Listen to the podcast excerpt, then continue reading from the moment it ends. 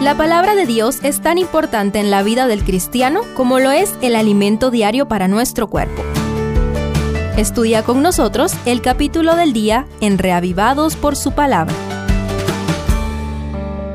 Segundo de Samuel 13.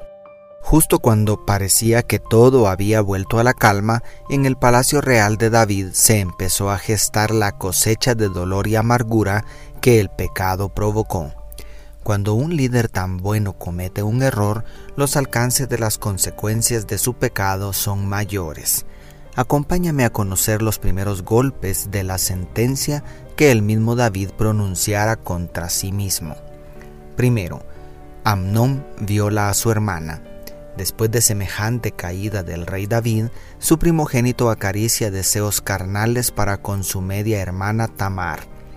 El verbo hebreo que se traduce como se enamoró implica más un deseo carnal que amor del bueno.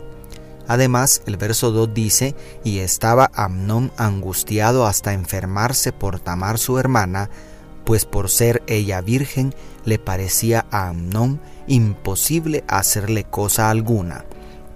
¿Tal cosa puede llamarse amor? Alentado por el perverso Jonadab, Amnón se finge enfermo para solicitar una vianda de su hermana y al tenerla en su casa abusa violentamente de ella. Pero el placer carnal no satisface la ansiedad del alma. Luego la aborreció Amnón con tan grande aborrecimiento que el odio con que la aborreció fue mayor que el amor con que la había amado, y le dijo a Amnón, levántate y vete, declara el verso 15. Así el pecado del primogénito del rey se agrava al extremo. Según la ley de Moisés, un crimen de esta magnitud era digno de la pena máxima.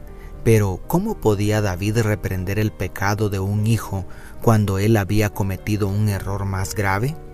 De manera que el delito de Amnón quedó impune y eso traería más problemas. Cuando se retiene la disciplina, por la razón que sea, únicamente hacemos más grande la avalancha de consecuencias. Segundo, Absalón asesina a su hermano. Después de ser humillada, Tamar encontró refugio en su hermano Absalón, un príncipe muy astuto quien supo esperar el tiempo necesario para preparar la venganza sin ser descubierto. Actuando fingidamente como lo había hecho Amnón, preparó una fiesta donde asesinó a su medio hermano delante de todos los príncipes de la casa real.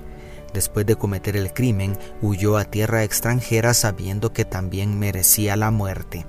Sin embargo, ¿cómo podía el rey condenar a su propio hijo por un asesinato de menores agravantes que aquel homicidio múltiple que había cometido tan solo para quedarse con la mujer de Urías? ¿Cómo ejercer la autoridad cuando perdimos todo respeto por nuestras faltas? El pecado nos debilita y la culpa no nos permite a veces hacer lo que manda la ley de Dios. Sin embargo, inevitablemente el salario del pecado es la muerte. Amnón recibió su merecido y más adelante veremos el trágico final de Absalón. Cuídate para no ceder a la tentación y así podrás ejercer tu liderazgo para reprender el pecado con eficacia y compasión redentora. Y tercero, el dolor de David. Parece que la sentencia pronunciada por el rey se estaba cumpliendo. Ahora la vida de tres hijos estaba arruinada. Una hija muerta en vida por causa del abuso.